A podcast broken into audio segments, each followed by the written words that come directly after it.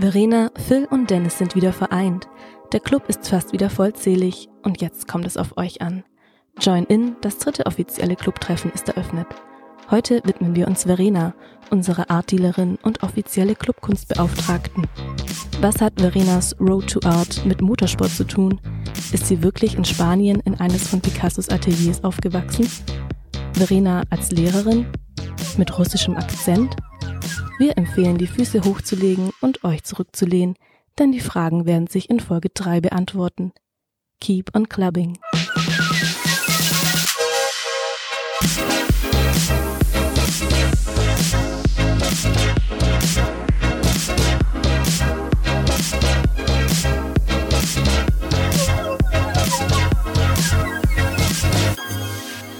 Club Rauschgold mit Verena, Phil und Dennis.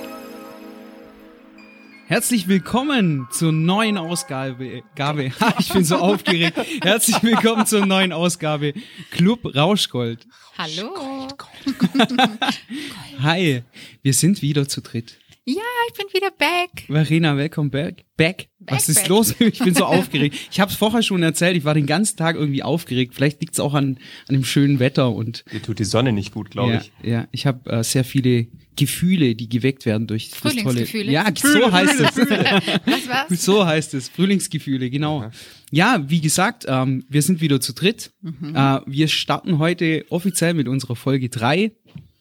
Ähm, vielen Dank nochmal äh, an die Zuhörer für das Feedback zur Folge X Special. Äh, die Call-In-Show, das war eine, eine verrückte Nummer, oder Phil? Technik hat gut funktioniert, gell, Dennis? Ich habe es mir live angeschaut. Das Oh war Mann. Grandios. Ja, also Inst Inst Instagram ist nicht immer so äh, zuverlässig. ja, auch, äh, auch, Entschuldigung, also ein, auch einklinke, aber auch geil war, wie die, wie die Kamera von dem YouTube-Ding immer höher gerutscht ist. Ja, genau. Wer was zum Lachen haben will, der soll, äh, wir haben ja immer noch eine YouTube-Version, ähm, der soll sich das mal anschauen, weil wir haben versucht, das Ganze zu filmen und haben es dann auch vertont mit der Podcast-Spur und äh, das Smartphone, das kippt so ganz langsam während dieser Stunde nach hinten weg und irgendwann sieht man nur noch unsere Nasenlöcher. Ja. ja, so ist es. Ähm, Wir kochen Marina. auch nur mit Wasser. ja, natürlich. Wir kochen nur mit Wasser. Ja. Ja. So. Das Wort zum äh, Podcast Start. So ist. Verena, du bist wieder fit. Du hast Bock. Ja, natürlich, Ja, immer. wir, wir haben mega Bock, äh, dass wir jetzt wieder zu dritt gestärkt loslegen können. Ähm, ich hoffe, die äh, Zuhörer haben ein bisschen Zeit mitgebracht. Wir werden jetzt in der nächsten groben Stunde, haben wir uns vorgenommen. Ich dachte, ich dachte Ich halte drei. mich kurz. Drei Stunden Podcast. Nein, keine drei Stunden. Die, die, die Leute, die schlafen uns Mach ein. denen keine Angst, Ja. bitte. Sonst schalten die War gleich nur ein ab. Witz. Ja, das war nur, Ein das war nur ein Scherz. Witz. Das war nur ein Scherz. Wir machen eine gute Stunde. Ähm, Qualitative uns, Stunde, genau. Ganz genau, werden wir uns heute mal der Verena widmen. Wir haben auch ähm, einiges an Fragen reinbekommen, also Zuhörerfragen. Vielen Dank dafür über die verschiedenen Kanäle. Da ist sehr viel Interesse an der heutigen Folge und äh, die Weiß haben gar nicht uns. warum. Du bist so bescheiden. Ihr seid so. beide so bescheiden. Immer. Eigentlich nur super aufgeregt. Ja, musste nicht sein. Lehnt euch zurück, jetzt geht's los. Heute reden wir über das Thema Kunst. Und zwar Hört, Kunst, hört, hört. Kunst wird, ähm, wird der Fokus sein, weil die Verena in unserem Team die Kunstprofessionelle ist. Guter Begriff, oder habe Das ich gerade klingt jetzt ein erfunden? bisschen wild. Ja, das klingt Echt? extrem wild. Okay, ähm, die Verena ist Art-Dealerin, das ist ja kein Geheimnis. Das Nee. haben wir seit Folge 1 ähm, äh, angeteasert. Verena hat auch bisschen einen Einblick gegeben, aber heute wollen wir das Ganze mal ein bisschen durchleuchten. Ein bisschen deeper gehen Ge- das Ganze. Deep Dive. Ja, Deep ja, Dive. Deep Dive, Deep Dive, Deep Dive, ja, genau. Ja, dann äh, würde ich sagen, dann legen wir doch mal los. Mhm. Ähm, dann würde ich mal mit der ersten Frage anfangen. Wir werden zum Schluss noch auf die Zuhörerfragen eingehen. Ähm, vieles werden wir wahrscheinlich schon beantworten in dieser Stunde. Was wir nicht beantwortet haben, wir haben es hier aufgeschrieben und gehen dann drauf ein. Sehr gut. Verena, Mhm. Art Dealerin. wow.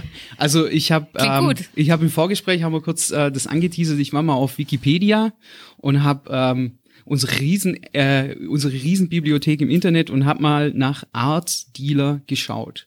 Jetzt gibt's den Art Dealer doch tatsächlich schon geschichtlich echt lange. Also ich habe erstmal nur einen technisch, also einen englischen äh, äh, Eintrag gefunden. Weil es vielleicht auch ein englischer Begriff ist, aber Ja, aber ich habe ich hab auch Französisch. Ja, hast du Guten recht. Morgen, guten Morgen. Also ihr kennt es ja, man kann bei äh, man kann bei Wikipedia das ja auch einstellen, Mhm. ähm, welche Sprache man will und ich habe halt keinen Deutschen gefunden. Es gibt nur äh, Englisch, Französisch, Spanisch. ähm, das war's im Groben. Und ähm, die sind aber, die sind dann doch ganz groß und ich habe dann auch gleich ähm, historische Gemälde gesehen von Leuten, die Art Dealer äh, darstellen vor Hunderten von Jahren schon. Also den Beruf, den gibt's schon oder die Berufung gibt's gibt's schon länger, richtig? Auf jeden Fall, so wie Ja. es ja Kunst und Kultur einfach schon in der menschlichen Historie über sehr, sehr viele Jahrhunderte gibt. Ja. Gab es auch immer Menschen, die diese Kunst und diese Kultur weitergetragen haben, vermittelt haben und in den anderen Generationen vielleicht auch verkauft haben. Mhm. Genau. Ja. Und das ist es eigentlich. Der Art Dealer ist ja wie neudeutsch übersetzt der Kunsthändler. Und ähm, den gibt's einfach schon sehr, sehr lange. Mhm. Jede Epoche hat eben ihren eigenen Art Dealer, der äh, seinen Schwerpunkt und sein Know-how eben in der jeweiligen Zeit hatte. Und wenn er gut war, hat er das ganz gut verkauft und vermittelt. Okay, Mhm. cool. Ich habe ich hab auch gelesen, ähm, dass äh, die die also ich, ich ich zitiere jetzt mal Wikipedia. Mal gucken, ob ich das darf. mal gucken, ob unser Podcast erscheint, wenn ich das tue. Um, some dealers are able to anticipate market trends. Prominent dealers may be able to influence the taste of the market. Also mal ganz grob übersetzt. Ähm, einflussreiche äh, Art Dealer ähm, beeinflussen den Markt, den Kunstmarkt, richtig profimäßige, sage ich mal so in ganz einfachen Worten, ähm, äh, beeinflussen auch den Geschmack. Also Absolut. Wenn du, wenn du ein richtig guter, und am Ende bist du ein Verkäufer, wenn du ein richtig guter Verkäufer bist und den, ähm, deinen Käufern oder den Menschen, die Interesse daran haben, die Sache so verkaufst, dass es auf gut Deutsch der heißeste Scheiß ist, den es gerade gibt, in welcher Epoche wir auch immer uns im, äh, befinden, dann hast du einen guten Job gemacht und dann bist du auch meinungsbildend. Weil du ja quasi als der professionelle Art Dealer derjenige bist, dem die Kunden ja vertrauen. Die vielleicht dann keine Ahnung oder weniger Ahnung haben und äh, trotzdem Lust auf Kunst haben. Und das lässt sich auf, glaube ich, jedes größere äh, Zeitalter münzen. Äh, dann hat man halt jemanden gesucht, wo man das Gefühl hatte, der hat Ahnung. Und wenn der das gut verkauft hat, dass er Ahnung hat, ja, dann hat er den Deal gemacht. sehr schön. Also also sehr spannend. Wir Man kann teasern- sowas konstruieren. Man Ja. kann auch Künstler und Künstler, ja, Namen konstruieren. Das Ja. ist ähnlich wie Model-Business, wenn da die richtigen Leute entscheiden, der oder die ist gut. Mhm. So ist es in der Kunstszene auch, dann kann man da relativ viel im Markt machen. Also das kann ich vielleicht auch vergleichen mit der Musikszene. Mhm, genau. Ja. Ich meine, ähm, es gab die Zeit, also jetzt ähm, haben die Künstler wieder mehr es selber in der Hand, über Plattformen Eben. die Musik selber zu vertreiben und einen Trend zu bilden. Äh, früher war es so, dass die Plattenfirmen das äh, Oder der Manager. Genau. Oder der Du- Manager, Du das hast Management, einfach die ja. Möglichkeit, du kannst ja Nachfrage generieren. Mhm. Du kannst es ja kontrollieren, du kannst mit Verknappung arbeiten, du kannst mit dem Storytelling arbeiten. Und wenn das jemand eben gut kann, das schrammt in manchmal auch ein bisschen, finde ich, da habe ich immer so ein bisschen mein eigenes Thema mit. Ähm, ein guter Verkäufer ist manchmal auch ein Geschichtenerzähler und die schrammen manchmal auch ein bisschen was an der Wahrheit. ja. Und das ist so, das sind so Grenzgänger, die ich speziell finde, die für einen guten Deal oder für einen Verkauf da manchmal vielleicht auch etwas ähm, die Wahrheit strapazieren. Schön formuliert. Ja. ähm, aber das muss ja, wie gesagt, immer jeder selber für sich Ja. wissen. Aber grundsätzlich ist es immer die Geschichte, die du zu dem Kunstwerk erzählen kannst. Oder vielleicht auch die Geschichte zum Künstler, die letztendlich dann zum Kauf führt oder das Interesse weckt. Ja, und da gibt's halt Menschen, die das richtig, richtig gut können. Und dann kann man da ja doch auch einiges verkaufen und Geld verdienen. Sehr spannend. Jetzt haben wir aber natürlich schon in der Definition deines Berufs angefangen, haben wir praktisch ein bisschen geteasert. Finde ich aber nicht schlecht, äh, das Ganze erstmal so ein bisschen äh, für die Zuhörer zu definieren. Wir wollen natürlich ein bisschen weiter vorne in deiner Geschichte anfangen. Ja, ich bin nicht rausgeploppt. Zack, da war sie. da war sie. Und hat äh, Artdealer. Art, Artdealerin. Zack. Hier, komm, mach ein Geschäft mit mir. Gott Nee, sei Dank nicht. Wir wollen, wir wollen ähm, mit folgender Frage mal anfangen. Ähm, wann hast du das erste Mal eine Beziehung zur Kunst, ich sage jetzt einfach mal als großer Überbegriff, zur Kunst entwickelt? Kannst du dich erinnern, als es das erste Mal, als du ein Interesse oder eine Leidenschaft dafür empfunden hast? Also Leidenschaft, das hat ein bisschen länger gedauert. Interesse kam durch meine Familie, einmal durch ähm, väterlicherseits. Da hatten wir bei uns in der Familie im Haus viel Kunst. Ja, die hatten, die haben auch viel gesammelt. Und da hat man das dann so mitbekommen, dass halt an den Wänden immer Kunst hing, ohne jetzt wirklich zu begreifen, welche Kunst oder wie teuer oder welcher Künstler und wie besonders.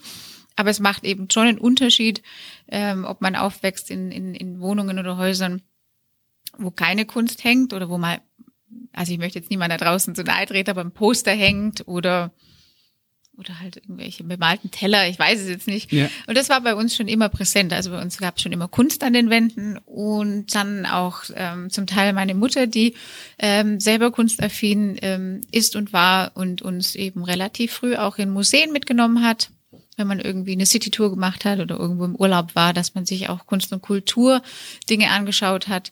Und da habe ich schon gemerkt, wo andere Kinder vielleicht mit einem gewissen Aber mit sind und eher davon. geprügelt werden mussten, habe ich das immer gern gemacht. Okay. Das war so ein bisschen, wo ich schon gemerkt habe, also das fand ich jetzt nicht so schlimm. Ich habe mir das immer gerne angeschaut. Ich fand das interessant. Okay.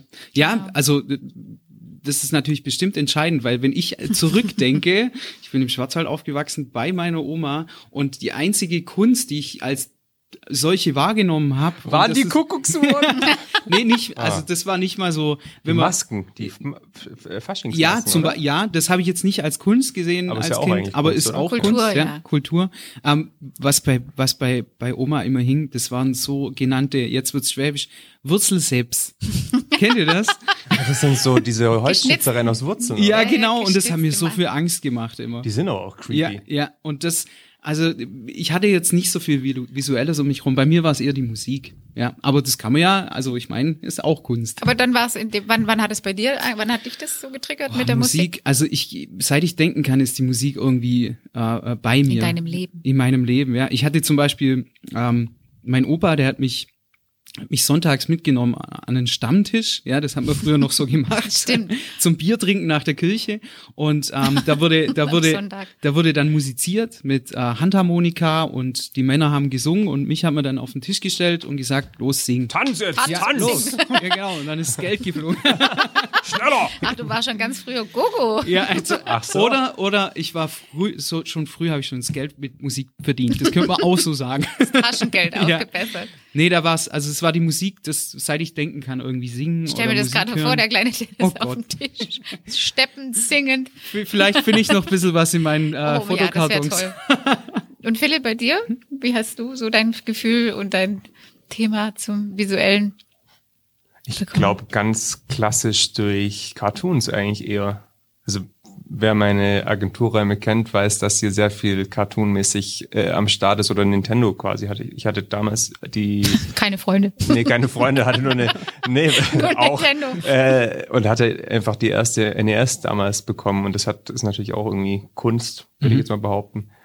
Ähm, aber in eine andere Richtung halt, wie, wie ihr das jetzt definiert vielleicht. Und das hat mich beeinflusst. Also Samstagmorgen RTL weiß ich noch, da kamen diese ganzen Cartoon, Cartoons, äh, Geschichten und so weiter und so fort. Und das war so die erste Berührung, glaube ich, mit solchen, Gesch mit solchen Sachen eher. So die ganzen Marvel-Comics, die kamen Samstagmorgens, habe ich auch immer. Spider-Man, was da alles gekommen ist und so Ja. Zeug. Ja, das eher so. Ja, wer dich kennt, also wer, wer auch deine Agentursräume kennt, äh, da, da äh, kann man sehr viel ähm, sehen und so im Jahr 2021 Status Quo ist es also sind es dann auch doch große äh, Bilder äh, und äh, große, also vielleicht schon fast, Verena, bitte äh, korrigier mich, Kunstinstallationen, so ein bisschen. Ja, es sind Collagen. Ja, und genau. zwar tolle Collagen, ja klar.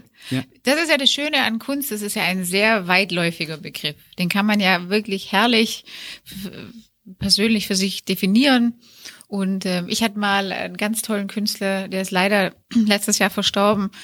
Der hat gemeint, also Russe, ich krieg's wahrscheinlich mit dem Akzent nicht so hin, der hat immer nur gesagt, Verena, you know what, uh, everything is art as long as somebody pays for it. Und das war irgendwie so süß, weil ich gedacht habe, du hast eigentlich recht, wenn du anfängst, irgendeinen Strich auf ein Blatt Papier zu malen und das zu verkaufen und jemand sagt, ui, will ich haben, dann ist das irgendwie seine Rechtfertigung gewesen. Und das ist ja äh, auch für viele die, die, die Grenze, die viele nicht verstehen, die dann irgendwie zum Beispiel jetzt im Museum sind und irgendeine schwarze Fläche sehen und sagen, das ist halt eine schwarze Fläche. Das, Ja. Damit komme ich jetzt, da habe ich keinen Zugang zu.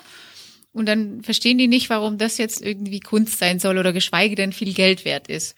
Und ich glaube, das ist so ein bisschen die Auseinandersetzung mit Kunst, die eben diesen Freiraum lässt für alle, ähm, was Kunst für den jeweiligen bedeutet. Und das ist das Schöne daran. Ja, es gibt nicht die eine Kunst und es gibt nicht die gute Kunst oder das Schlechte, sondern es ist immer das, was du persönlich draus machst. Es ist ja sehr, sehr subjektiv, was dir gefällt, worauf du Lust hast. Und eigentlich ist das das, was ich persönlich sehr schön finde. Da gibt's keine Regeln, die du irgendwie einhalten musst. Das ist ja wie mit, mit Musik ähnlich. Es gibt da verschiedene Genres auch. Ja, genau. Genre, war das jetzt richtig? Das war richtig. Genre. Musikgenre. Ja. Ähm, das ist ein sehr guter Gedanke, denn ähm, wenn ich da so, also ich leite das irgendwie immer so zur Musik dann ab und versuche dann einen Vergleich zu finden.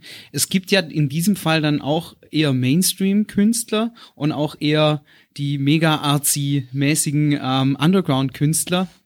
Ja, es gibt diese Nischen, die jemand bedient oder eben das, was, wie du gerade gesagt, die Mainstream-Geschichten, wo einfach gefälliger ist. Wobei das Wort gefällig manchen immer aufstößt. Ich finde das nicht schlimm. Es geht einfach nur darum, was, wo Leute einfach, ich sag, die breite Masse den Zugang dazu hat und sagt, gefällt mir, gefällt mir nicht. Genau, und manche Kunst ist dann eben in der Abgrenzung ähm, zu definieren, was das Handwerkliche angeht. Das, was du in der Musik, oder das werdet ihr bei euch im Job kennen, da gibt's halt ähm, den feinen Unterschied, wenn jemand sein Handwerk gelernt hat oder zum Beispiel in der Kunsthochschule war ähm, und da irgendwie auch noch die zusätzliche Begabung hat, sieht's dann noch ein bisschen anders aus, wie wenn jemand ja, als Hausfrauenkunst, sage ich jetzt mal, zu Hause sitzt und ein bisschen Aquarelle malt zur Abwechslung und zum Zeitvertreib. Da sieht man dann schon irgendwann den Unterschied. Aber das wäre so der Ansatz. Okay, also äh, das wird mich dann interessieren ähm, bezüglich, also gibt's so, so Dinge wie zum Beispiel, es hat jetzt einer mit Öl gemalt oder eine, einer äh, mit Öl gemalt und es gibt halt einen gewissen Pinselstrich, der ist professionell.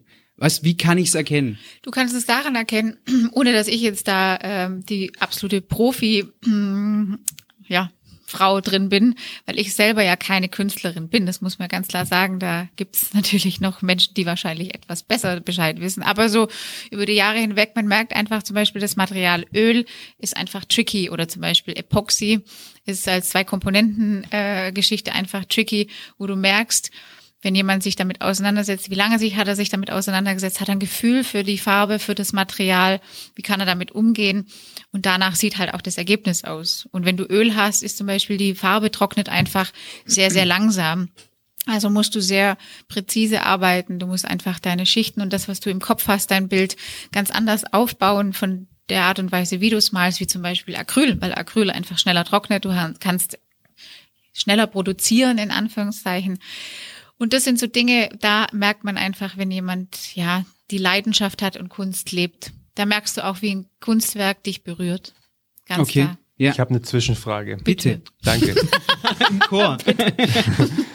ähm, Ai Weiwei. Ja. Ja? Kennst du? Ai Weiwei? Ja. ja. Habe ich in Berlin schon getroffen. Cooler Ja. Typ. Ja. Ähm, der hatte in London, ich weiß nicht, das war vor ein paar Jahren war das, hat er eine Ausstellung in, im, ich habe das Namen vergessen, wie heißt das Ding, wo das, dieser Schornstein dran ist, ähm, dieses Museum. Egal. Tate. Da, genau, im Tate Okay. Modern. Und da hat er eine Ausstellung gehabt und er hatte unten im Eingangsbereich ist diese Riesenfläche und da hat er nur, glaube ich, Sonnenblumenkerne ausgestreut oder sowas. ja, das ist ja Konzeptkunst. Das fand ich verrückt. Das habe ich nicht verstanden. Dann, da gab es ja bestimmt eine Story dazu. Ja, ich weiß es aber nicht mehr genau. Aber das ja, fand zum Beispiel verrückt. auch, äh, ich weiß gar nicht, wo es war mit den Rettungswesten. Ja. Das war diese Flüchtlingsthema, wo wir da diese Okay. extreme äh, Flüchtlingseinreisegeschichte hatten und so. Da ist es schon meistens so, dass solche Konzeptkünstler äh, sich irgendein politisches oder gesellschaftliches, sozialkritisches Thema nehmen und das dann auf ihre Art und Weise umsetzen. Ja, aber das ist. Das Dankeschön. hat, das, Nein, ich will jetzt auch nicht, dass es hier so boring wird mit Nein, nein, also Äh, ich meine, äh. Phil meint das wahrscheinlich. Ich habe schon ernst gemeint, ja, doch. ja. Weil Nee, grundsätzlich einfach auch für den Podcast jetzt Ja. alles gut. Das ist äh, vielleicht auch mal nochmal ein extra Podcast wert, Mhm. wenn vielleicht auch mal ein Künstler zu Besuch ist oder zu Gast ist, dass wir das vielleicht ein bisschen tiefer Ja. besprechen können. Aber ja, da Aber du merkst, viele, ja, da gibt es viele Facetten und unheimlich Ja. viele Dinge, die unterschiedlich Menschen berühren und wie man eben sich ausdrücken kann mit Kunst, genauso wie man sich mit Musik ganz, ganz toll ausdrücken kann. Und da gibt's vom kleinen, ich sage jetzt mal, Schellen, Musiker über den Trommler bis hin zum Gitarristen über Ja. den Bassspiel. Ich weiß nicht, da findet halt jeder, der leidenschaftlich Musik macht, seine, sein Instrument wahrscheinlich auch, worüber er gerne und sich toll, weiß nicht, ausdrücken kann. Und so gibt's eben auch Künstler. Ja, also es gibt ja auch eine Szene dafür, Absolut. jeweils immer. Und die ist unterschiedlich groß. Also wenn ich jetzt zum Beispiel an Jazz denke, ähm, das läuft gern mal beim Dinner. Aber sich mal hinsetzen und eine Jazzplatte zu hören oder so, das ist halt, ähm, da hat nicht jeder einen Zugang dafür, genauso wie Klassik. Also ähm, Oder Schlager. oder Sch ja, das geht wieder in die andere Richtung, absolut. Aber ich glaube, ich kann es so so äh, ein bisschen bisschen einordnen. Ähm, zur nächsten Frage: ähm, Gab es ähm, Phasen, als du jünger, Kind, Jugendlich äh, warst, wo du dachtest, hey Kunst, ich könnte mir in meinem Leben mal vorstellen, dass ich irgendwas mit Kunst zu tun habe. Sei es Erstellen von Kunst oder wahrscheinlich hast du nicht, mit, mit zwölf hast, wahrscheinlich nur, hast, du wahrscheinlich noch nicht dran gedacht, Art-Dealerin zu werden, aber vielleicht irgendwas anderes in die Richtung. Leider nein. Nein! leider nein, leider gar nicht. Äh, nein, es war äh, der ganz große äh, Quereinsteiger äh, Zug, der mich da mitgenommen hat. Also ich habe zwar die die Leidenschaft zu Kunst äh, früh gehabt, was was das Interesse an Kunst und Ausstellungen und Museen angeht, aber jetzt der Gedanke daran, da irgendwie in, in, in ein Museum zu gehen oder als äh, Kunsthistorikerin zu arbeiten oder jetzt geschweige denn als Galeristin, das hatte ich jetzt wirklich nie auf dem Schirm. Das, da bin ich eher wie die Jungfrau zum Kinde dazugekommen, muss ich ganz klar sagen. Also das war, weiß ich nicht, das hat, da hatte ich nie das Gefühl dass, dafür, dass ich jetzt sag, pff, das würde ich jetzt machen. Und es sind übrigens viele Galeristen, wenn man da mal so ein bisschen nachschaut, die entweder über die Familie ähm, dazu kommen, weil entweder der Vater, die Familie schon im Kunsthandel oder als Galerie tätig waren. Aber da sind auch ganz arg viele, die eben als Quereinsteiger da reinrutschen, muss man wirklich sagen. Okay. Ja. Und so war es bei mir auch. Okay, ja, spannend, natürlich. Ich habe also, zumindest in meinem Studium, muss ich fairerweise sagen, da habe ich dann so langsam äh, eine Richtung eingeschlagen. Da habe ich ja ähm, Literatur, Kunst und Medien studiert, LKM in Konstanz als Zwischenschritt. Also ich habe noch vorher was anderes studiert, habe vorher noch gemeint, ich probiere es mal mit Lehramt. okay. Ähm, habe dann aber festgestellt, dass Lehramt dann doch höchst emotional für mich äh, belastet ist und ähm, war dann sehr nah bei den Kindern und habe das dann schon gemerkt, dass ich viel mit nach Hause genommen habe im Praxissemester dann auch. War ich dann auf dem Gymnasium und hatte da ein paar Schüler und Klassen und ja, wie das dann so ist. Jedes Kind ist unterschiedlich, jedes Kind hat eine eigene Story und die habe ich gleich mit nach Hause genommen. Und Ja. da hat dann meine Mutter relativ früh mich gefragt, und du bist sicher, dass du das so die nächsten wie viele Jahre machen möchtest? Und ich dachte, hm, vielleicht denke ich da nochmal drüber nach. Ja, also Ja.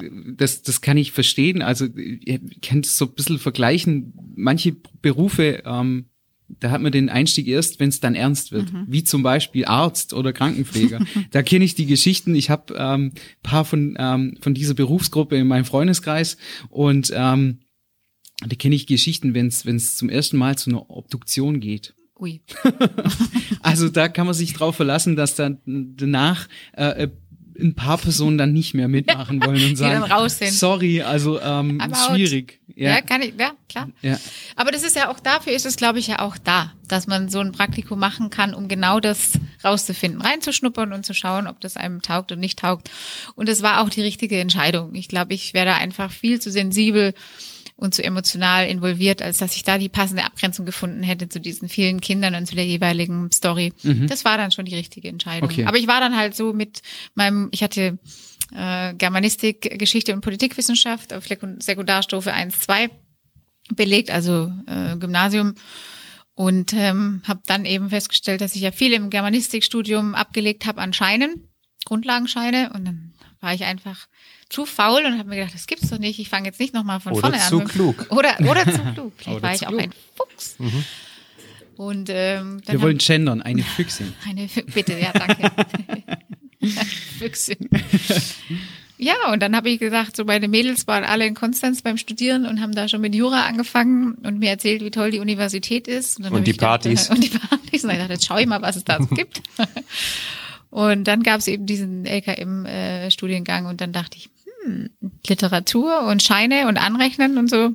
Und das habe ich dann eben angefragt und dann konnte ich da im Quereinstieg und habe nur ein Semester verloren anstatt drei Semester. Okay.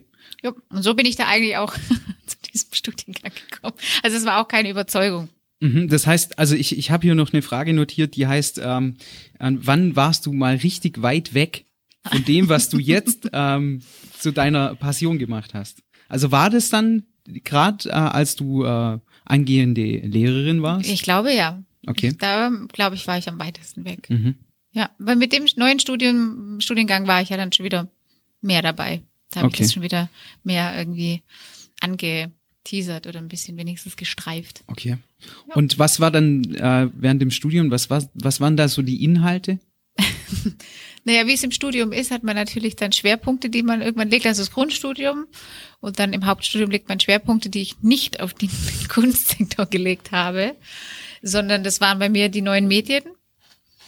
Ähm, deswegen war die Kunst einfach so kunsthistorische Geschichten und Epochen, die man so angeschnitten hat. Aber es war wirklich nur angeschnitten. Ja, Okay. Ich habe den Schwerpunkt eben nicht darauf gelegt. Deswegen klingt es immer besser, als es letztendlich dann in der Umsetzung war, was jetzt mein Erfahrungsportfolio angeht in Sachen Kunst und Kunstgeschichte. Deswegen sage ich das aber auch ganz klar, dass es ganz tolle und wahnsinnig kompetente Menschen gibt, die in Museen arbeiten, was was ganz anderes ist, was äh, die Galeriearbeit angeht. Das sind wirklich hochstudierte und gebildete Menschen, die den Schwerpunkt auf ganz arg viele Dinge und Epochen und, und kunsthistorische Sachen haben, die wirklich, mit denen, da kann ich denen nicht das Wasser reichen. Und es sind auch unterschiedliche Dinge, deswegen ist Ja. es auch nicht so schlimm. Du kannst Galerie, Galeristin oder Galerist werden, ohne dass du jetzt Kunstgeschichte studiert haben musst. Okay. Aber du brauchst eine Leidenschaft für Kunst und eine Affinität natürlich. Leidenschaft und Affinität, das äh, sind die richtigen Worte, um zur nächsten Frage überzuleiten. Ähm, jetzt gibt's natürlich da diesen, diese, diese Strecke in deinem Leben, ähm, bis ähm, es dann irgendwie, ich habe jetzt mal aufgeschrieben, Klick gemacht hat. Also mit dem Klick meine ich, wann war dir klar, dass du sowas wie Art-Dealerin werden willst? Oder gab es dann dann auch noch so Zwischenstufen ähm, von? Was kannst du da ein bisschen was? Also es gab viele erzählen? Zwischenstufen. Okay, dann leg mal los. Ja, also wie gesagt, ich, wo du, bei, wo du vorher noch gemeint hast, wie weit ich weg war, ist mir gerade noch eingefallen, dass ich während meinem Studium sogar noch ein bisschen äh, als Grid Girl gearbeitet habe im Motorsport, dann die äh, festgestellt habe, dass der Job als Grid Girl nicht meins ist, aber die Orga von den Mädels und die Hühner rumzuscheuchen genau meins war. äh, das habe ich dann auch eine Zeit lang gemacht, um dann im Motor Motorsport zu bleiben, Formel 1 und DTM und da dann in äh, eine Zeit lang dann in der Pressehospice für Audi gearbeitet habe, in der Hospitality. Ähm, da war ich richtig im Motorsport drin, ganz aktiv. Und äh, Cool. war da dann eher so, wo ich dachte, vielleicht bleibe ich da dann hängen. Also da war ich, glaube ich, noch ein bisschen weiter weg. Aber dann haben wir ja, ganz kurz Klammer auf, Klammer zu, dann haben wir ja eine gemeinsame Verbindung zum Motorsport. Ja. Ich mit meinem äh, Startup, äh, der hat übrigens sich, ähm, der damalige, ich will ganz kurz einschieben, wir haben Mhm. ein bisschen Zeit, ähm, der damalige Geschäftsführer, mein damaliger Chef hat sich gemeldet. Oh. Ja, er hat geschrieben, hey Dennis, ähm, ich bin der, ich bin der Arnold, ähm, hat dann unter unser äh, Video geschrieben, ich bin der Arnold und äh, hat nochmal eine Lanze gebrochen für sein äh, Startup und es lief gut, Ah, auch schön. wenn die Investoren abgesprungen sind, war das eine super Plattform, die sich klasse entwickelt hat. Dann habe ich gesagt, vielen Dank, auch falls es irgendwie falsch rüberkam im Podcast. Ähm, der Arnold hat es äh, stets professionell weitergeführt, als auch als ich Als weg wär, weg warst. als ich weg war, sogar ohne mich als Wie bitte? Wie das? ja, aber ähm, so haben wir vielleicht so äh, Süß. die erste Gemeinsamkeit erkannt, hier äh, Motorsport. Ja. Interessant. Dann warst du aber auch so äh, vor Ort bei den Rennen, Jedes Rennen. jedes Rennen. Und Äh, welche Klasse war das so? Naja, also die mm, Jetzt Die- wird's Ja, professionell. nein, nein. Die Grid Girl Geschichte war halt die DTM, Deutsche Tourenmeisterschaft. Und Das die, gemeint, äh, ja. die Formula 3 ist da ja dann äh, meistens zeitgleich gefahren an diesen Rennwochenenden. Und die sind ja so eine Rennsaison, geht ja dann immer 14-tägig und ist dann wirklich ähm, deutschlandweit, beziehungsweise stimmt gar nicht, war dann auch die DTM-Tourenmeisterschaft war auch in Barcelona zum Beispiel äh, oder in Sanford. Und da bin ich komplett gebucht gewesen und bin dann auch jedes Wochenende da gewesen. Also du bist dann immer Donnerstag angereist, Freitag, Samstag und Sonntag wieder zurück. Da baut sich natürlich viel auf, wenn man sich 14-tägig sieht, mit immer denselben Leuten, mit immer demselben Rennteam und mit derselben Presse, äh, ähm, die da vor Ort ist und arbeitet und denselben Mädels. Wir waren ja ein Team. Das war schon schön. Ja, spannende Leute kennengelernt. Ähm, ja, war, war eine schöne Zeit, muss Ach, ich wirklich cool. sagen. Absolut. Doch. Phil, hast du auch noch eine Verbindung zum Motorsport? Nö. Ey, du hast ein Auto. Ich habe Auto, ja, Auto. Automobil. Nee, gar nicht. Also mich interessiert das auch, muss ich ganz ehrlich sagen, gar nicht. Wie? Aber es gibt, Auch die Crit Girls auch nicht. Dazu sage ich jetzt mal nicht. Nee, also, gar aber es nicht. gibt, es gibt, Für äh, die, die übrigens nicht wissen, was die Grid Girls sind, ich weiß ja nicht, wie, wie ihr da draußen äh, da bewandert seid in Motorsport. Das sind die Hühner, die immer vor den jeweiligen Rennwagen stehen und die Nummer mit dem, also die Rennwagennummer und den Namen des Fahrers zeigen und ganz hübsch in die Kamera lächeln. Und die Mädels, die habe ich dann eine Zeit lang organisiert. Also was heißt organisiert, aber eben, dass die zur richtigen Zeit am richtigen Ja. Ort standen. ah, krass. Genau. Ich habe es mal kurz selber gemacht, aber das, das Das ist nix. So, das ist nix Das ist gewesen. nix. Das war Okay. nix. Ja, Ja, genau. verstehe. Ganz kurz noch für, für, dich noch eine kleine Lanze brechen. Du hast es äh, in einer der letzten Ausgaben erzählt, du hattest einen kleinen Mini. Aber Ja. einen echten, also Einen einen echten, alten, also ich einen. Original. Ja, Ja, ja, Richtig, Original. Hab ich Ja. keine Rennen gefahren. Aber du, ja, ich meine, die, in der Tuning-Szene wird auch nicht unbedingt immer Rennen gefahren. Aber Motor, Mhm. Motor, also du hattest schon eine kleine Leidenschaft für dieses Auto, oder? Was heißt Leidenschaft? Ich Oh fand's, ja, ich fand's ja das schon, es war schon geil. Also Ja. das, äh, der, der Mini an sich ist ja schon ein Rallye-Fahrzeug gewesen, auch Ja. so Mini Cooper und Ein so. Kultauto. Ja, ja. Ähm, Thematik war einfach nur die, dass das Ding halt ständig kaputt war. Weißt du, und wenn du Azubi bist und so ein Auto hast, wo halt ständig irgendwas kaputt ist und du eigentlich nur in der Werkstatt Ja. stehst, ist es halt nicht zielführend so. Ja. Und dementsprechend war das irgendwie schade, es war schon cool. Aber wie, was ist das jetzt für eine Verbindung zum Rennsport? Keine Dennis? Ahnung, vielleicht war das ein bisschen gezwungen. Das halt auch mal was Ah, haben. danke. Ich bin auch noch da. Ja, nee, nee, also ich, ich versuche immer alle abzuholen, Das deswegen. machst du ganz toll, Ja, Dennis. vielen Dank. Gerne. Okay, gut. Verena, wir äh, waren an dem Punkt, wo wir gesagt haben, wann warst du weit weg äh, von, von deiner jetzigen Mir ist eingefallen, da war ich noch weiter Ah, weg. äh, okay, also es war ähm, angehende Lehrerin, Grid Girl, auch Grid Girl Managerin, kann man es so sagen? Weiß, ich ich nicht. nicht. Ist Keine ja egal. Es spielt ja keine Rolle. Aber Ich habe dann da für eine Agentur gearbeitet, eine Eventagentur. Okay. Ah, die ja. hat damals die Mädels gebucht. Eventmanagement. Genau, und in dem Eventmanagement war ich drin und das war auch, was mir dann wirklich um, um die, ja, eigentlich hast du es jetzt schon gesagt, das war das, was mir richtig getaugt hat. Was mich jetzt wiederum abholt, hat nichts mit der Kunst zu tun, aber hat das Organisieren zu tun. Das Organisieren äh, von Messen zum Beispiel oder das Organisieren von Ausstellungen, ja, das ist einfach was Organisatorisches, das war immer, was mir getaugt hat und echt Spaß gemacht hat, mit Menschen zusammenarbeiten ähm, unterschiedliche Charaktere. Ähm, das war immer was, was sehr, sehr Laune gemacht hat. Und damals eben auch, ich meine, für mich, junges Küken, war das unheimlich beeindruckend, weil du jedes Rennen, ähm, gerade in der Pressehospi, wenn wir da saßen, hatten wir die Akkreditierung. Also musste wirklich ha- Hinz und Kunst zu uns kommen und sich bei uns anmelden. Also wir waren so diese Entrance-Geschichte, die gesagt haben, ob du reinkommst oder nicht. Ja, du und kommst so. hier nicht Du kommst rein, nicht rein. Nee, wir hatten zwar manchmal schon vorne Security, weil dementsprechend, wenn dann mal Prominenz da war, hast du dann wirklich so eine Traube vor diesen Hospitalities gehabt, wo dann äh, davor standen und äh, wild schreiend mit ihren Fotos und Zettel dran standen, wo du wirklich gedacht hast, Verena, Wir wollen dich, Verena! Nee, ich war es nicht, Ach Gott sei so. Dank. Aber das war dann schon ein Thema, wo dann teilweise Bodyguards da waren. Aber wir hatten Okay. tolle, tolle Highlights an, an Leuten und das war einfach spannend und damals war das für mich unheimlich bereichernd. Wer war dann so da so am Start? Also einer der Highlights zum Beispiel war für mich Roger Moore. Oh yeah. Yes, yes. Der da beste Bond. Sorry. Siebenmal. Was? Stimmt überhaupt Der gar beste nicht. würde ich, aber siebenmal. James Bond Nee. ist, ja, ich finde ihn auch heiß. Sean Connery, ihn beste. Bond. Ja, also da Ja, hast du auch mal okay. kurz vier Hühner vorne stehen. Damals war der ja auch schon wirklich fortgeschrittenes Alter, muss man ja ganz ehrlich sagen. Aber trotzdem. Aber immer noch Und der Gentleman. hat halt einfach, ach, das ist so ein, ein, ein, ein charismatischer Mann, da stehst einfach dran und wir alle nur so, ha. Und er war so süß, weil er dann so reinkam und sich so vorgestellt hat und wir gedacht haben, yes. Hi, Roger.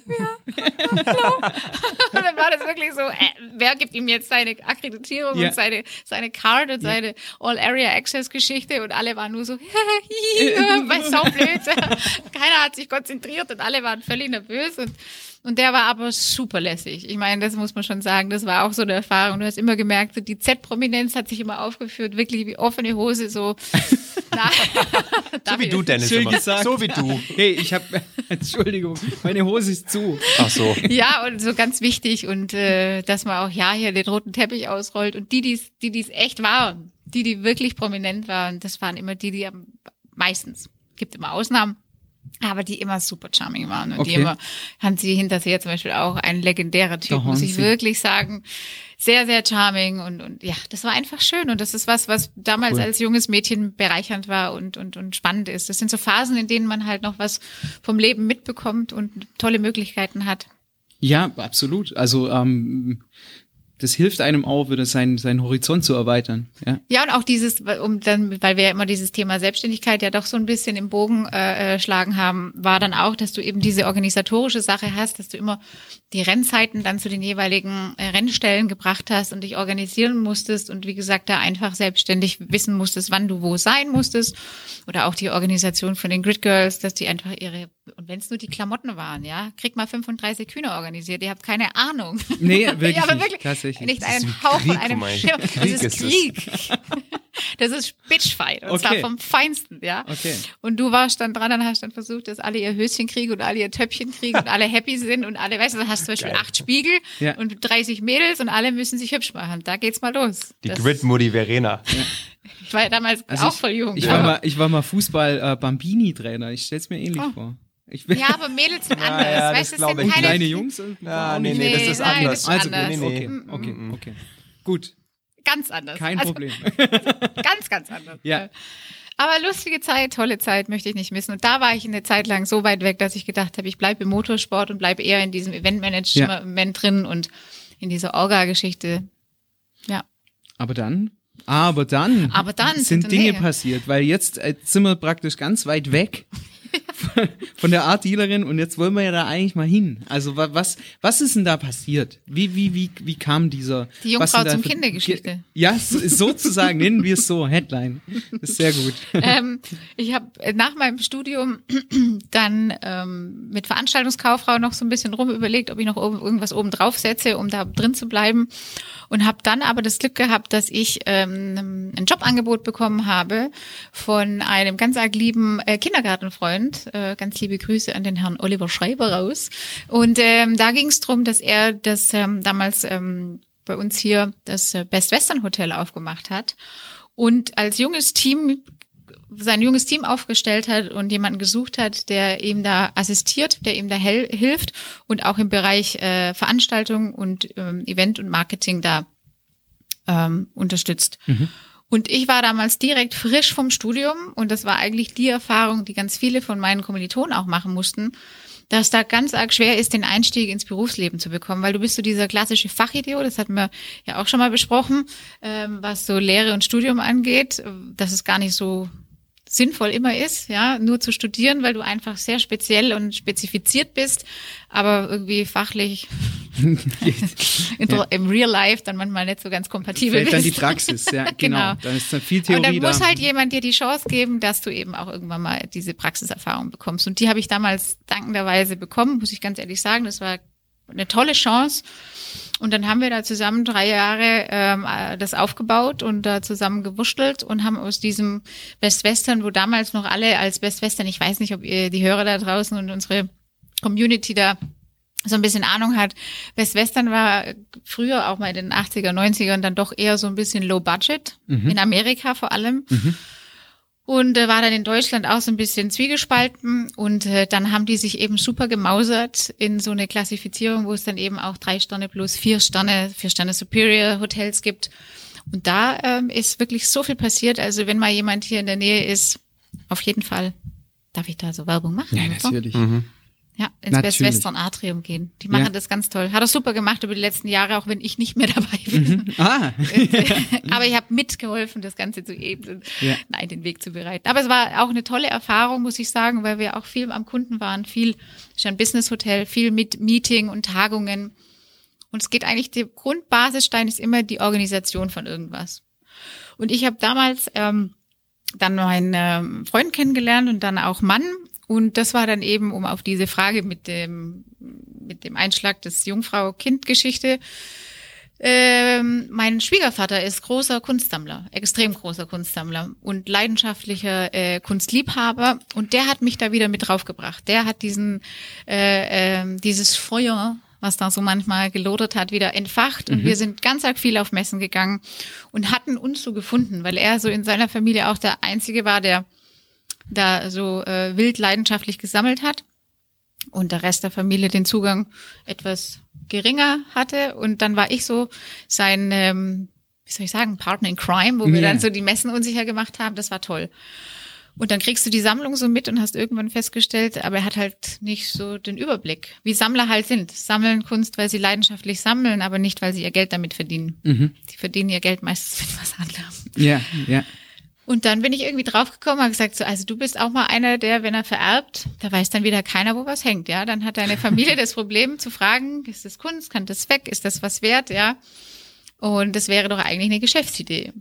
Und dann habe ich mich zusammengesetzt ähm, mit damals meinem Bürokollegen. Ich habe damals im Stadtregal mein Büro gehabt äh, und der hat eine IT-Firma und dann habe ich das so erzählt und dann habe ich gesagt, du, da müsste doch eine Möglichkeit geben, ob man da nicht eine App programmieren könnte, wo man einfach Sammlungen dokumentiert und archiviert, wo dann der Sammler als solches einen ganz leichten Zugriff hat. Schnellen, leichten Zugriff und über Suchfunktionen von der Jahreszahl über Künstler bis hin zu, was weiß ich, Materialität seiner Kunstwerke suchen kann und dann gleich aufgelistet bekommt, wo er was hängt, wann er was gekauft hat, für welchen Wert er es übrigens gekauft hat, was den Verkauf und Ankauf angeht und lauter dieses ganze Thema, was, was das Art Dealing dann wieder angeht.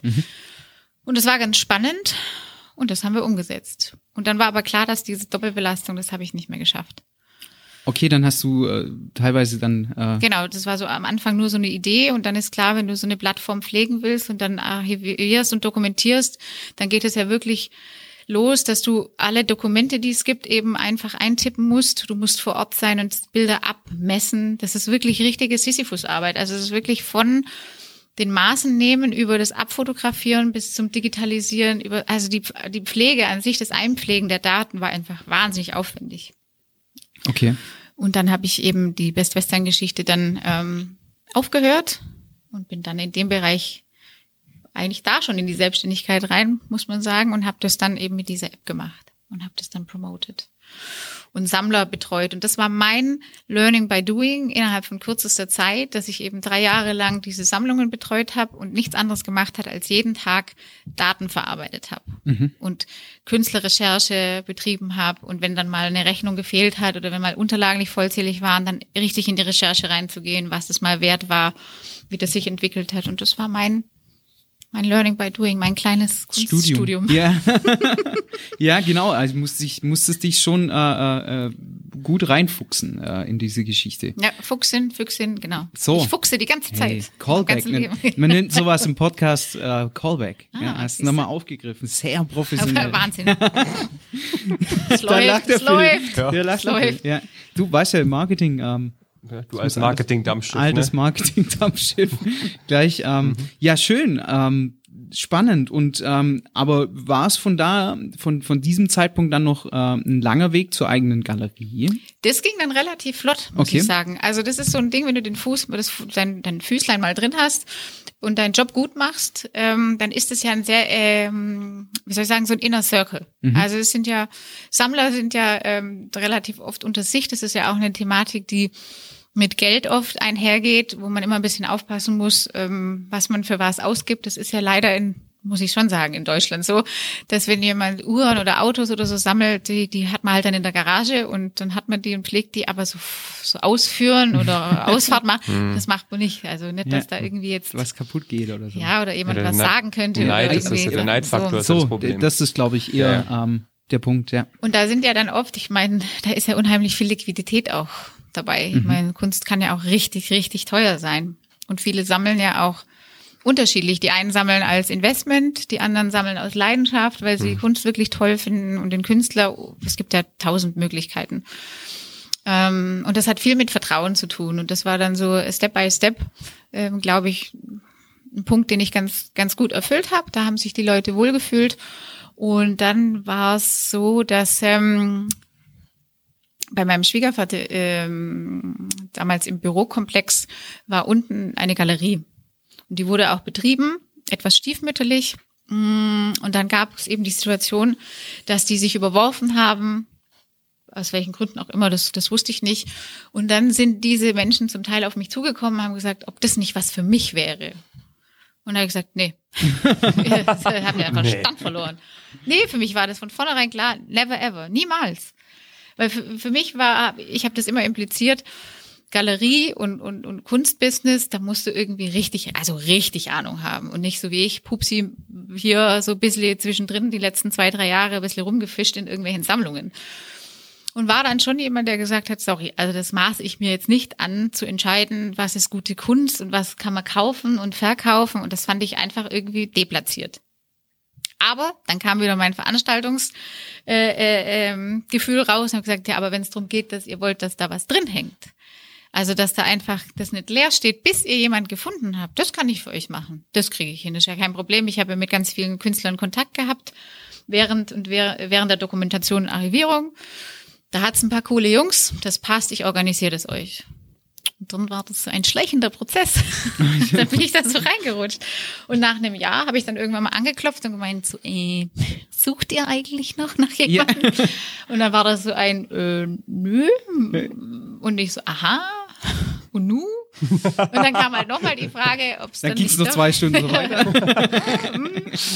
ja, und dann war das irgendwie so, ob ich es nicht vielleicht doch machen möchte. Und dann habe ich gedacht, okay, also ja, ja, gerne. Ja, mach ich. War okay. Ja, du, das kann man schwer erklären. Das ja. war irgendwie so ein Stolper, die Stolper und plötzlich hast du eine Galerie. also, Geht uns allen so, gell, Dennis? Ja, ich habe auch drei im Garten. nee, Spaß Geht's beiseite. euch auch so, oder? Ja, okay, da freue ich mich. Nee, also ja, ja, verstehe ich. Also ich meine, Phil, ganz kurz, um ähm, dann die das Thema vielleicht auch noch ein bisschen breiter zu machen. Gab es denn bei dir den Moment, wo du sagst, ich mache jetzt eine, eine Galerie auf?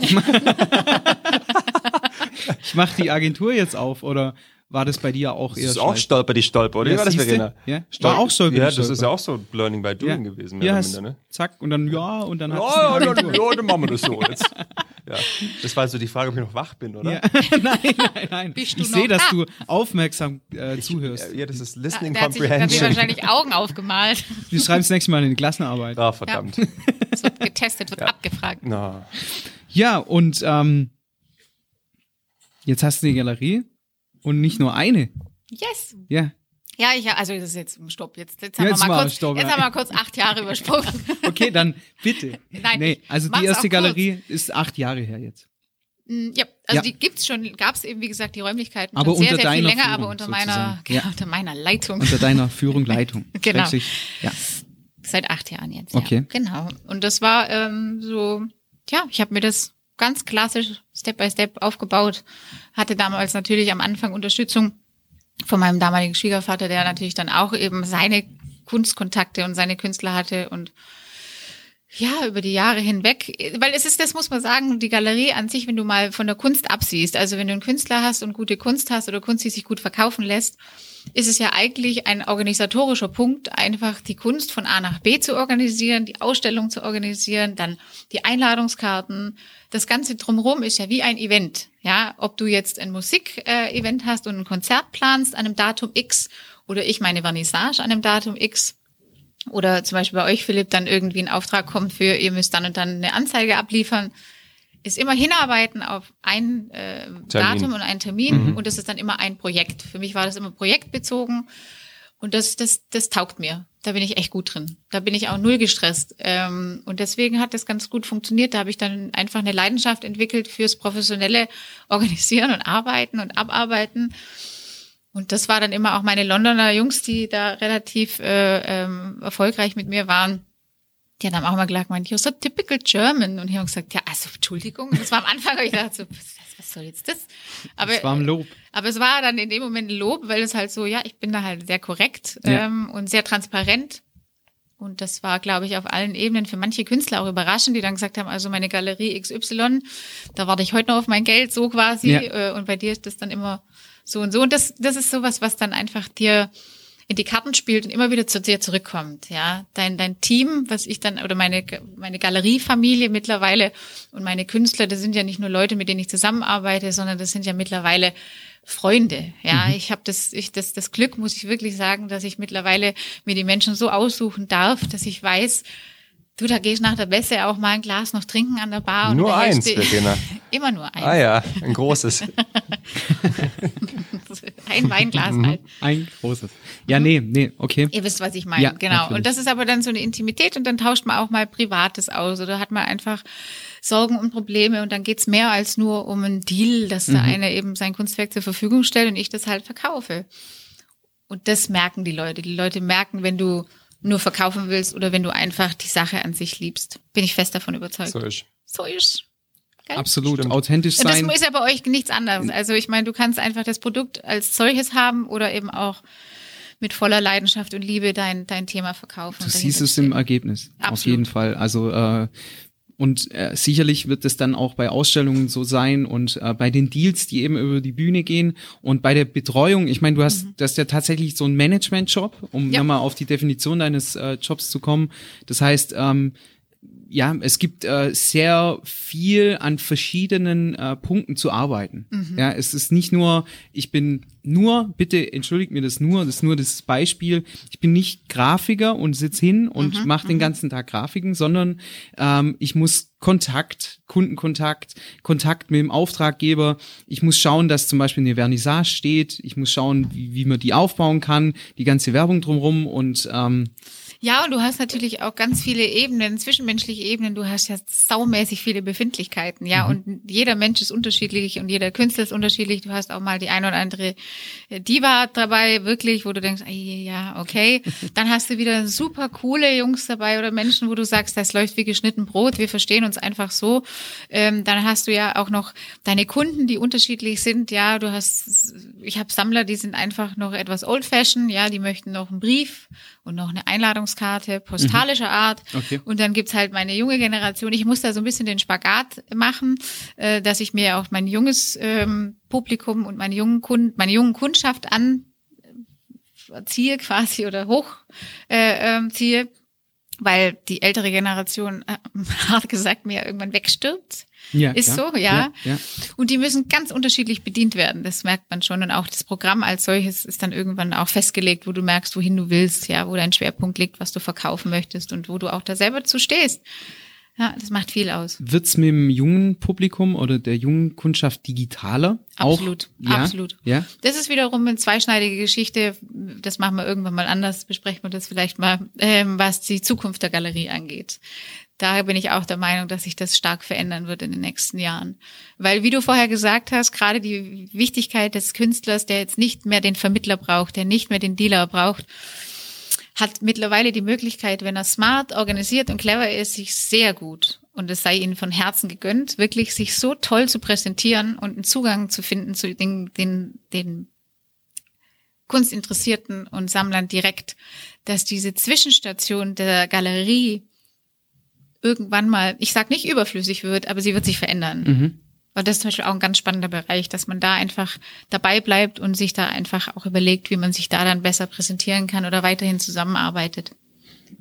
Absolut. Also das ist zu sehen, dass das allgemein ein Trend ist. Ich glaube, durch diese Krise, durch die wir gerade durchgehen, wird es noch massiv verstärkt und beschleunigt. Und zwar, das betrifft uns alle drei. Ja, bei mir ist es zum Beispiel so: Eigentlich bin ich für Messen auch verantwortlich. Da haben wir komplett umdenken müssen. Phil ist eigentlich für Messe-Designs und Messe-Grafiken und so weiter äh, verantwortlich. Da hat er einen Vorteil, weil er eh schon ein bisschen übers Digitale kommt, aber das war ja bei dir auch so. Das war Ja. jetzt im Jahr 2020 ein komplettes Umdenken. Ja, wir haben jetzt komplett auf, also das war bei der ersten, wie hieß das, ersten Lockdown-Geschichte. Ja. Wie hieß es? Wie hieß das Gedöns? Das ist schon so lange her. Das ist das Unwort, Ja. 21, äh, 20 ja, gewesen, ja, glaube ich. äh, Und wir haben halt mit als erste so dieses ganze Ding auf digitale umgesetzt, digitale Messen Ja. und so weiter und so fort. Wobei ich sagen muss, das ist der einzige Punkt, der jetzt für uns noch wirklich wichtig ist. Du kannst so viel digital widerspiegeln. Das ist absolut kein Problem und das wird sich auch verändern und wahrscheinlich auch sich weiterentwickeln und zum Teil auch bleiben. Aber Kunst, muss man schon sagen, ist sehr, sehr limitiert in der digitalen Abbildung, weil du musst Kunst wirklich erlebbar machen. Und erlebbar heißt meistens, das live zu sehen, live zu, die Farben zu sehen. Du kannst auf einem Foto oder Video einfach nur sehr limitiert widerspiegeln, was das Kunstwerk ausmacht. Das ist einfach was, was, was man der Kunst nicht nehmen kann. Und das ist, wird immer ein, ein Punkt geben, wo du am Ende das Kunstwerk in echt sehen musst, in live erleben musst. Und das was, was Gott sei Dank noch ein Bereich ist, der uns nicht genommen werden kann. Der uns jetzt zwar sehr einschränkt, klar, Ja. weil es nicht möglich ist. Und deswegen kann ich auch die zweite Galerie gerade leider nicht eröffnen und muss einfach ganz arg viel über die Beratung gehen und die persönliche Beratung und da doch sehr auf die Sammler eingehen, die schon gekauft haben und schon wissen, wie unsere Kunst aussieht und unsere Künstler arbeiten. Aber wenn das mal nicht mehr ist, ist es schon auch was Besonderes, ins Museum zu gehen oder in die Galerie zu gehen und sowas live zu leben. Genau wie Musik, muss ich ganz ehrlich sagen. Du kannst natürlich zu Hause dir die Musik anhören, aber ein Live-Konzert bleibt halt immer ein Live-Konzert. Absolut. Gar keine Frage. Oder? Ja. Ja, ja. Aber du kannst doch auch so diese ganzen großen Museen digital besuchen mittlerweile auch, ne? Ja, Aber es ist halt aber wirklich nicht digital bleibt halt immer Ja, ist halt, digital. finde ich jetzt auch, also Also ich bin schon wirklich Freund vom digitalen Gedöns. ja, vielleicht, weil es dein Das Job ist ja mein ist. Job, klar. Aber du kannst viele Sachen einfach nicht digital also, also darstellen oder halt, du kannst das Reelle nicht ersetzen mit Ja, dem Digitalen. wie Ist gesagt, nochmal auf die Messe zurückzukommen, das ist nicht das Gleiche. Nee, ist es also nicht. das ist was was anderes. Und äh, genauso bei Verena, bei dir, also du hast ja nicht umsonst eine, eine, eine Galerie auch. Es gibt nicht umsonst Vernissages. Vernissages. Vernissagen. Vernissagen. Oh Mann. Okay, ähm, ja, um das Ganze zu erleben und äh, auch wenn ich jetzt in der Vergangenheit nicht so da die Leidenschaft bei mir gesehen habe, wird es mich doch auch mal interessieren. Also ähm, Ja, unbedingt. würde ich schon gern das mal ein bisschen erleben. Wie, wie kannst du denn jetzt für so ein für so ein Noob, wie man gern sagt, äh, wie mich, wa- was wäre denn so ein Zugang, was wäre denn so ein Einstieg, ähm, um mal in diese Welt, also vielleicht muss ich auch ein Beispiel geben, weil die, die Welt ist groß. Also ähm, ich wollte mich schon lange mal mit Andy Warhol, jetzt machen wir mal ganz, ganz einfach, wollte ich mich mal au- auseinandersetzen, weil der auch immer so einen Bezug zu den äh, Musikern damals hatte, äh, als er äh, aktiv war. Was wäre denn jetzt so ein Einstieg für mich? Naja, das ist, da würde ich jetzt natürlich wieder über äh, unseren äh, Google-Suche gehen und einfach mal schauen, wo Andy Warhol vielleicht Ja. gerade ähm, ausgestellt wird. Ähm, und dann ins Museum gehen, weil das wird meistens eine Mu- Museumsgeschichte sein. Ähm, Weil er nicht mehr lebt. ja, nein, weil die, die, die Masse an Andy Warhol, das ist natürlich schon so, Okay. dass es Galerien gibt, die den ausstellen und die dann eben Werke von ihm haben, aber da gibt es mittlerweile halt wahnsinnig viele Editionen. Also es sind Auflagen und dementsprechend ist das jetzt nicht so toll wie die Unikate von ihm, was jetzt ihn als Künstler wirklich angeht. Und da ist es immer einfacher, wenn man eine Andy Warhol Ausstellung mal findet, die dann direkt anzuschauen. Und solche Ausstellungen sind meistens immer in Museen, weil es Leihgaben von Sammlern sind Okay. die dann eben gestückelt ein ganzes großes Portfolio bieten und dann siehst du einfach ganz viel von dem Künstler.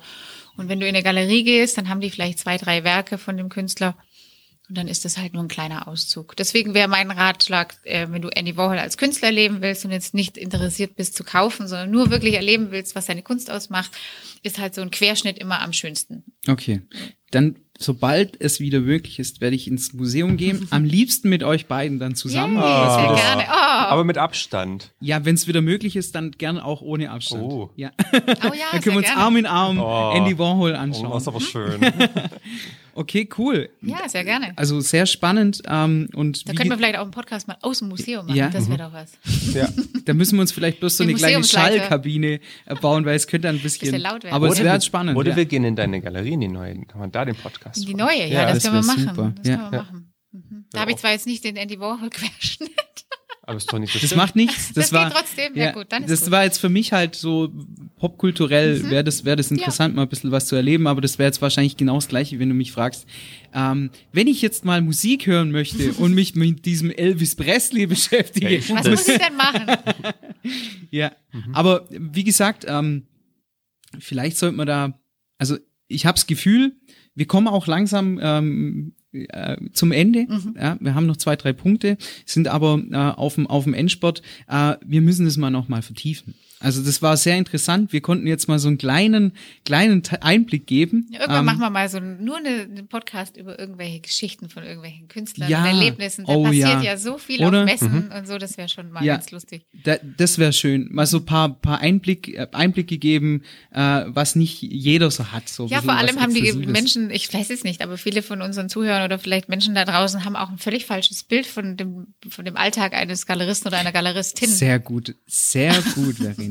Weil War das ich habe ich hab am Anfang ja gesagt, wir haben äh, Zuhörerfragen Mhm. bekommen und die hast du alle eigentlich beantwortet, außer zwei. Okay. Ich habe zwei Fragen noch an dich und die eine Frage heißt, wie sieht dein Galeriealltag aus? Zu 100 Prozent wahrscheinlich anders, als ich da Normalsterbliche sich das so vorstellt, äh, dass es irgendwie super rätselhaft ist und so mit schönen Geistern zusammenhängt ja. und man Prosecco oder Champagner schlürfend jeden Abend so dahin sinnt und irgendwie so. Alles indirekt beleuchtet. Äh, nope. Genau. Nee, also das ist ähm, eigentlich eine sehr körperliche Arbeit, muss ich ganz ehrlich sagen. Also diesen Teil, den wir gerade kurz angesprochen haben, beinhaltet vielleicht fünf Prozent meiner Arbeit. Okay. Entlohnt natürlich für das Ganze, was davor passiert, weil ich äh, ganz tolle Events erleben darf und, und Vernissagen in Berlin oder in so Kunst- und Kulturhochburgen, wenn man dann mal normale Veranstaltungen hat, da wird man auf tolle Sachen eingeladen, die unfassbar toll sind. Aber das ist wirklich nur der Mikromühbereich. ja, das ist die Belohnung für die restliche Zeit. Nee, es ist, es ist, eigentlich geht's los, dass du sehr, sehr früh aufstehst, wenn irgendeine Spedition wieder was irgendwie anliefert. Teilweise dann, sogar sonntags, gell? Habe ich in der ja, Story sehr gesehen. Oft, ja, ja. Ähm, mhm. Und dann ist es wirklich eine körperliche Geschichte. Du hast dein, dein Ausladen, Einladen, du hast es Verpacken. Also ich habe jetzt noch nicht, ich habe zwar meine süße Saskia, ähm, die mir da hilft als äh, meine Assistentin, aber grundsätzlich. Grüße gehen raus. Grüße gehen raus an die Saskia, genau. Ein Goldstück, ganz tolle. Und, äh, und den Rest machen wir halt alles alleine und das mache ich alles noch alleine. Also das ist äh, self-made, homemade with love. alles ah, selber verpackt. Ja. immer jedes Ge Kommt zum Pepper dann immer ja. drauf, homemade with love. Made with Schon love. sehr viel Liebe äh, steckt da Ja, und ich mache dann einfach auch, wir verpacken alles selber, äh, egal ob es rausgeht an die Spedition oder an den Kunden, ähm, die ganzen Messen, die Organisation von den ähm, Transporten, Zollgeschichten, Zollpapiere, dann von der Buchhaltung über Rechnung schreiben, der ganz normale spießige äh, Quatsch, den es da noch gibt. Und natürlich die Kommunikation mit den Künstlern, Verträge, all der ganze Kladderadatsch, der dazugehört, den man im Hintergrund ablaufen ähm, hat, der vorne einfach nicht zu sehen ist, sondern vorne sieht man einfach nur am Ende, wenn die Galerie bestückt ist und eine schöne Ausstellung hoffentlich zusammengekommen ist ähm, und an der Vernissage einfach die Leute zusammenkommen auf ein Gläschen und sich nett treffen und unterhalten. Das ist aber, wie gesagt, nur das Ende einer ganz langen Reise, die mhm. man da so hat. Und da gehört auch dann die Gestaltung der Anzeigen, ähm, die Werbung dazu. Ja, alles, was eben so, so ein Event beinhaltet. Also wenn ihr Musik und Konzert plant, ich weiß ja nicht, wer wie was bei euch aufgeteilt macht, aber das in Summe quasi auf die Saskia und mich gemünzt, das machen wir. So. Ja, ja, ja. Wie wir versuchen es auch immer, ähm, klar, wir sind zu viert, kann man es gut aufteilen, ähm, aber wir, wir versuchen das auch zu trennen und ähm, jedem eben seine, seine Skills. Also unser Leadgitarrist ist unser musikalischer Leiter, da gibt's gar nichts. Ähm, ich versuche mich immer ein bisschen mit der Vermarktung auch mhm. und äh, mit der Organisation und Kontakten. Das ist auch so, also da kann ich dich voll verstehen. Ich, ich habe äh, in meinem Alltag auch sehr, sehr gerne Kontakt mit Menschen mhm. und, und spreche mit denen und organisiere. ja. Ja, das ist gut. Also ja. ich habe ja das Glück hier jetzt mit äh, dem, dem Büro, dass wir hier jetzt ähm, zusammen mit Philipp und seinem Team äh, viel abdecken, was äh, Social Media und Anzeigenthematik angeht. Äh, das macht die Janine und die Anna vom, vom Philipp hervorragend. Und das ist natürlich eine tolle Symbiose. Ja, da geht Schon natürlich wieder. auch. Wieder. Nicht, dass die abheben, gell? Nein, die machen einen tollen Job, ja, muss ich ganz ehrlich sagen. Und das macht einfach Spaß, mit solchen kreativen Köpfen zusammenarbeiten, die einem auch mal was abnehmen. Mhm. Ja, wo man einfach sagen kann, du, ich brauche jetzt die und die Anzeige, ganze Seite, Image so, und dann knallt man kurz die Info hin und dann kommt einfach was Geiles zurück. Das nimmt einem wahnsinnig viel ab und dann kann man das so rausschicken und dann ist schon erledigt. Das macht viel aus und das war in letzter Zeit ganz arg toll. Also die, die Galeriefamilie wächst und gedeiht mit neuen ähm, mhm. Unterstützern und Supportern. Ja, das macht Wunderbar. mich natürlich glücklich. Ja, um äh, vielleicht gerade auch über Support zu sprechen, wie findet man dich in den sozialen Netzwerken? Was muss ich denn eingeben in Instagram zum Beispiel? Ach, du bist jetzt gut. Ähm, also Grid Girl Verena. oh no. Nein? Nein, ich glaube nicht. Was hast du gerade gesagt? Grid Girl Verena. Ah, hör doch auf. Nicht. Das hätte ich nicht erzählen sollen. Ah. Damn it. Nee, ähm, nee, wir sind gerade dran, das muss man ganz ehrlich sagen, an einem vollen neuen Release vom neues Branding, neues Logo, neue Website, neuen Online-Shop. Ach, echt? Äh, wow. Ja, Phil. Ja, tell mhm. me more. Mhm. Und das ist natürlich gerade der Teaser, der jetzt anlegt. Das kommt jetzt mit der Eröffnung der neuen Galerie, alles in einem. Und dann wird das natürlich alles geteasert. Ähm, das würde ich wahrscheinlich dann auf unsere Instagram-Seite posten. So machen wir's. Wäre das in Ordnung? Genau, aber spricht gern von den Show Notes. Also ja, absolut. Siehste? Wir werden, ähm, wir werden die Kanäle verlinken und auch ein bisschen zeigen. Und Yes. es, auch wenn der Podcast ähm, ein bisschen zeitverzögert rauskommt, sind wir da immer noch im, im, in der Release-Phase und das ist sehr spannend. Äh, folgt der Verena auf Instagram, auf Facebook. Da gibt sie sehr viele Hinweise. Wir teilen es natürlich fleißig, Ja. auf jeden Fall. Genau, also Und- äh, das wäre Rena unterstrich Artlover, wenn das jetzt irgendjemand mitgeschrieben hat. Auf unserer, ähm, auf unserer äh, Instagram-Seite von Club Rauschgold ist das Ganze auch Ja, verlinkt. genau. genau. Ähm, sehr schön. Das, das war mega spannend. Was ich jetzt, ich will dich nicht überfallen, aber vielleicht wäre es mal eine Idee, dass du uns ähm, mal so einen kleinen Zusammenschnitt machst, digital, wie dein Alltag so aussieht. Vielleicht hast du ja mal Lust Aber drauf ja, oder wir so, machen es ja. zusammen. Uh. Ja. Krieg ich Vorlauf. Ja, du kriegst natürlich. Morgen, bis morgen 12 Uhr. Morgen. Morgen 12 12 Uhr. Ja, alles klar. Gut. Tschüss, danke. ja, schön. Wir haben jetzt noch eine letzte Zuhörerfrage. Die geht bisschen weg jetzt von der Galeriegeschichte. Da interessiert man sich äh, an deiner Person. Und zwar, hast du Geschwister und leben die hier? Ah, süße Frage. Ja. Ist überhaupt totale liebe Grüße raus an unsere Community, dass ihr so liebe Fragen gestellt Ja, habt. Ich fand super, das vielen total Dank. nett. Ähm, ja, ja, äh, habe ich einen Bruder, einen Zwillingsbruder. Aha. Ja, ja. Habe ich auch noch nicht gesehen. Ich schon, der nein, Alex. nein, nein. Oh, jetzt habe ich vor, jetzt hab ich vorgegriffen. Oh mein Gott. Will, Spoiler, man. Spoiler! Nein, äh, ganz liebe Grüße an mein Bruderherz da draußen. Äh, ja, das ist ein, auch ein ganz tolles Goldstück. Wir sind sehr, sehr eng. Und äh, ja, der lebt auch hier. Cool. Der Cooler ist, Typ, Äh, übrigens, cooler Typ. absolut. Ja, Wirklich. doch, Ich wir ihn. sind, wir sind sehr, sehr eng. Ja, jetzt brauchst du nicht so gucken, ist so. Ist wirklich Das ist so. doch super. Ich freue mich. Weil du so geguckt Schön, hast. dass du so, so, ganz so, so, so erschrocken hast du geschaut, fand ich. Ja. Ich habe mich nur kurz sortiert. Ach so. Ja, nee, schön. Ja. Ja, der Okay. ist ja, aber sonst, sonst habe ich nichts weiteres, soweit ich weiß. Also, Never know. Ja, you eine Tür never klopft. know, wer Hallo Verena, ich bin dein Verwandter Ja. aus Usbekistan. Oder kommt die Dame von der Sendung vermisst? Ja. Verena, wir haben eine kleine Überraschung. ja, schön. Verena, vielen Dank für, Mhm. Ja, diese, schön für, diese, für diese Einblicke. Das war sehr, sehr kurzweilig. Ich hoffe Ähm, es, dass nicht jeder dran sitzt und eingeschlafen ist da Ach, draußen jetzt. Quatsch, Verena. Aufwachen! Ähm, falls ihr noch weitere Fragen habt, dann äh, schickt sie uns am besten über Instagram oder über Facebook Genau. oder über die anderen Kanäle. Ihr könnt uns auch einen Brief schreiben, das sage ich immer. Postalisch. Ähm, postalisch, fragt halt die Adresse an, dann erst digital und dann schicken wir es raus. Oder ein Fax. ja, genau, oder ein Fax. Und ähm, ja, somit ähm, nochmal vielen Dank äh, für den sehr, Einblick. sehr Wir gerne. werden das auf jeden Fall nochmal vertiefen. Ähm, ein kleiner Teaser für die nächste Folge. Mhm. Unsere nächste Folge, die offizielle Folge 4. Uh. Da steht der Phil im Fokus. Sehr gut. Das wird eine ganz kurze Folge. Das Fünf Minuten. nicht. Nein, Minuten. Quatsch. Nein. Ihr seid so bescheiden. Also das, Ich habe auch gedacht, aber es geht ganz gut. Und jetzt habe ich so viel zu erzählen gehabt, dass ich.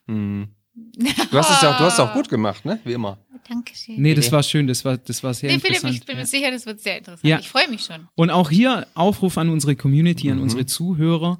Ähm, sendet Fragen an den Phil. Was interessiert Absolut. euch? Was macht der Phil? Was hat er für Lieblingsschuhe? Das könnte gefährlich werden, weil du kennst die Spezialisten, die teilweise dir und mir folgen. Deswegen sage ich, Quatschfragen kommen. Welcher Millimeteraufsatz wird für seine Bartrasur verwendet?